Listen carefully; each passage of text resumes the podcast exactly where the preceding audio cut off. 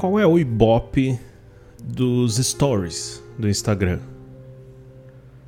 Sinceramente, você provavelmente sabe exatamente quantas visualizações diárias você tem em todas as suas postagens, principalmente nos seus stories do Instagram. E seus amigos, por exemplo, eles não suportam a ideia de fazer algo incrível durante o dia sem que isso seja postado lá. Seu político favorito, inclusive, não deixa de ir para a tribuna sem um celular na mão ou um assessor que registre os seus lacres e mitadas diárias ali. Seu líder religioso também, favorito, tá o tempo todo postando a opinião dele sobre algum assunto, como quem fala com autoridade. Deve ter um adolescente, inclusive, aí na sua casa escondido agora, fazendo dancinha em algum espaço que caiba em uma foto 3x4 ali, mais ou menos, pro TikTok. Esse episódio de hoje, gente, é bem diferente do que a gente tem visto até agora no Viajando. Hoje, depois de abrir uma caixinha de perguntas no Instagram, alguém me mandou uma pergunta sobre leitura, e ali eu falei sobre ficar menos possível nas redes, e aí isso gerou uma outra pergunta, e a pergunta foi: Você está com ódio das redes? E no começo eu respondi que não. Mas, cara, eu acho que no fim das contas a resposta é sim. Eu acho que eu tô com ódio das redes. As redes têm sim utilidade, mas a gente não olha para um mal que elas geram, um mal psicológico, um mal relacional que elas geram. A gente passou uma vida reclamando do, do esgoto e das futilidades que a, que a TV aberta produzia. A gente vivia falando de tudo que é a Globo, SBT, Record, Bandeirantes, a gente passou uma vida falando do esgoto e das futilidades que eles produziam. E quem diria que a gente ia estar tá vivo justamente agora nessa época? Chegou o dia em que a TV não tem a mesma relevância de antes. Chegou o dia que todo o ibope da TV tá nas nossas mãos. O Ibope da TV tá dentro do nosso bolso em um celular. E o que é que a gente produz? E o que é que a gente consome? No fim das contas, esgoto e futilidades também. A gente fica feliz com o alcance de um story, por exemplo, que teve mais visualizações, a gente vibra com gente compartilhando o que a gente diz. A gente ama hitar na internet. A gente ama ser hype. E para quê, no fim das contas? Há um tempo atrás, eu comecei a me incomodar com isso em mim. E esse episódio que você está ouvindo agora é um desabafo, ao mesmo tempo que pode servir de alerta para você que me ouve eu comecei a reparar a minha vida online. Eu estava me importando demais com a admiração de pessoas que nem lembram que eu existo fora daqueles 15 segundos de um story. Eu comecei a reparar o quanto a gente não suporta estar vivendo, a gente não suporta estar fazendo alguma coisa muito legal e isso não ser compartilhado nas redes. O quanto a gente não convive com a ideia de ser legal, com a ideia de ter uma vida gostosa e bem vivida. A gente não, não convive com a ideia de ser pessoas interessantes fora das redes. É feio isso, né? No, não ser famoso nas redes é crime. O quanto a gente quer sempre estar inteirado com o assunto do momento também foi outra coisa que me chamou a atenção. Ano passado, por exemplo, é, é, até esquisito contar essa história, porque no passado eu, eu acendi o sinal de alerta quando eu vi que todo mundo tava falando de alguns fatos ali meio inacreditáveis que estavam acontecendo no Big Brother. E cara, eu nem gosto de Big Brother. Eu, eu realmente não sei o nome dos participantes do Big Brother há um bom tempo. Mas ano passado, por causa desse buzz todo que tava na internet, eu fui lá assistir para me inteirar. É muito maluco isso. Eu fui lá ver porque tava todo mundo vendo. Eu, eu me vi refém do desejo de estar por dentro, assistindo um negócio que eu nem gosto, só porque eu não suportava a ideia de alguém comentar e eu ter que falar apenas, cara, não sei do que você tá falando. Porque isso é feio. Nas redes, estar desatualizado é quase crime. Eu me vi, por exemplo, quanto eu queria ter um argumento para tudo que eu lia e não concordava no Facebook. Eu vi o quanto as pessoas fazem questão de debater até o momento em que o outro é encurralado, sabe? A gente vê que a pessoa não tem mais para onde ir com o nosso argumento, a gente delicia esse momento de vitória em uma discussão, o momento que seu adversário não tem mais para onde ir mas isso raramente acontece nas redes também. Inclusive, cinco palavras que você nunca vai ler no Facebook ou no, no, Instagram, em qualquer lugar onde você vai lá debater, no Twitter. Cinco palavras que você nunca vai ler é: Você está certo e eu errado. Você não vai ouvir isso. Porque é feio estar errado nas redes. É crime estar errado nas redes. Então você repara que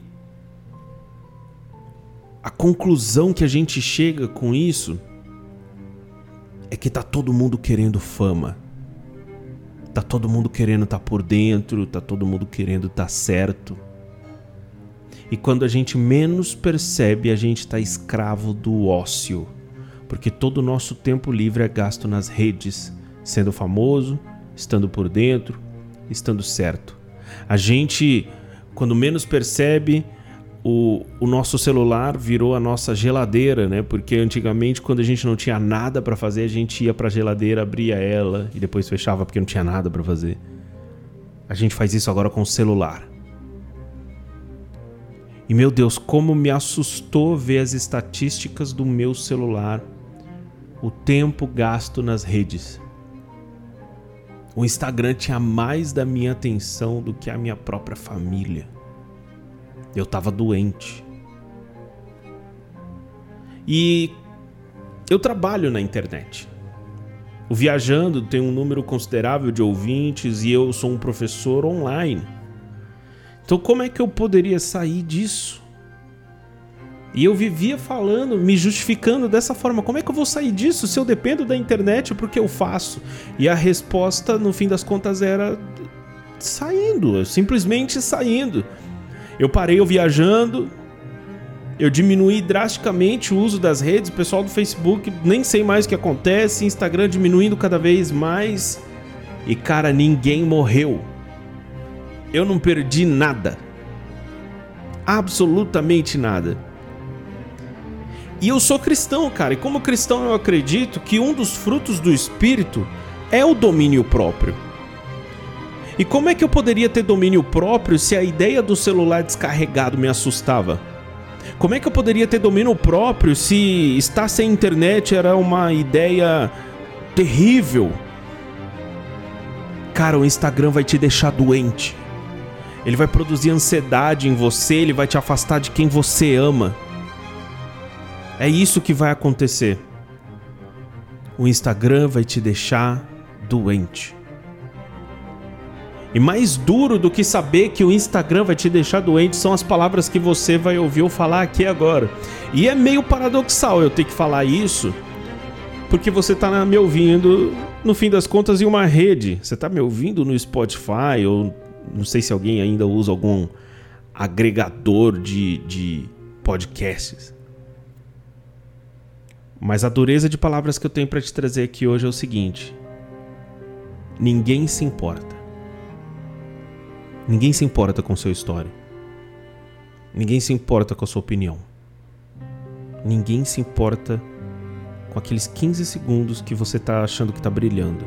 Ninguém se importa com aquele texto lindo que você escreveu naquela foto que você postou. Ninguém se importa com a sua saúde mental. Ninguém se importa com a sua espiritualidade. E essa é a verdade dura. Ninguém se importa. Você é só mais um e um formigueiro de gente no Instagram das pessoas que te seguem. Você não faz falta. Você não tem uma sacada genial que vai mudar a vida de ninguém. E você vai ficar doente se não abrir o olho.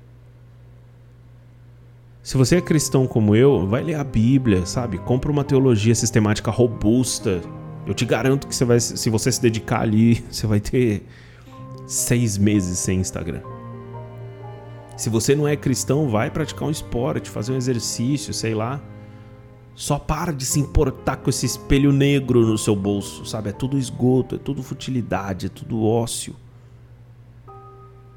Mas Alain, eu tenho família. Cara, eu também tenho. Eu, eu, também tenho, eu tenho esposa, eu tenho quatro filhas e, cara, se eu não me dedicar a elas mais do que tudo, para onde eu vou? E se eu, e, e se eu penso em me dedicar a elas mais do que tudo, eu tenho que cuidar da minha saúde mental. E eu percebi que as redes estavam me deixando doente. O ócio, na nossa sociedade de hoje, se tornou um Deus e a gente idolatra ele em um altar que tem uma maçãzinha mordida atrás. Deus me livre ser escravo do ócio. E para encerrar aqui o que eu tenho para falar nessa volta do viajando e volta tão curta nesse episódio tão curto. Que eu tenho para falar é o seguinte, irmão. 2022 vai ser uma carnificina nas redes sociais. Vai ser onde o Deus ócio vai estar no seu auge, porque as pessoas vão gastar muito tempo tentando ser famosas, tentando estar por dentro e tentando estar certas. O assunto político vai transformar seu Instagram, seu WhatsApp, seu Facebook, seu Twitter. Vai transformar suas redes em uma sarjeta de veneno, idolatria, irracionalidade e notícias falsas. Não deixe o ócio te fazer romper com o que é real a vida fora das redes. Esse foi o primeiro Viajando de 2022. E fique esperto, senão o Instagram vai te deixar doente.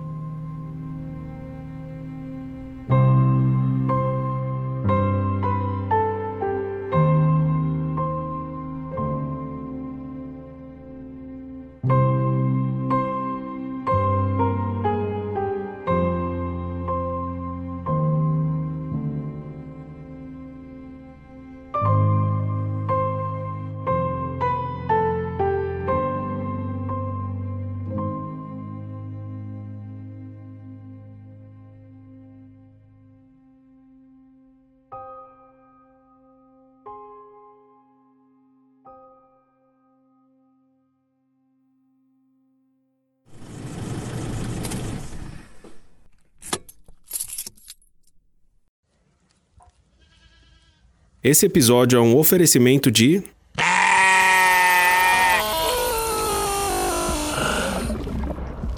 Ovelha Elétrica Podcasts.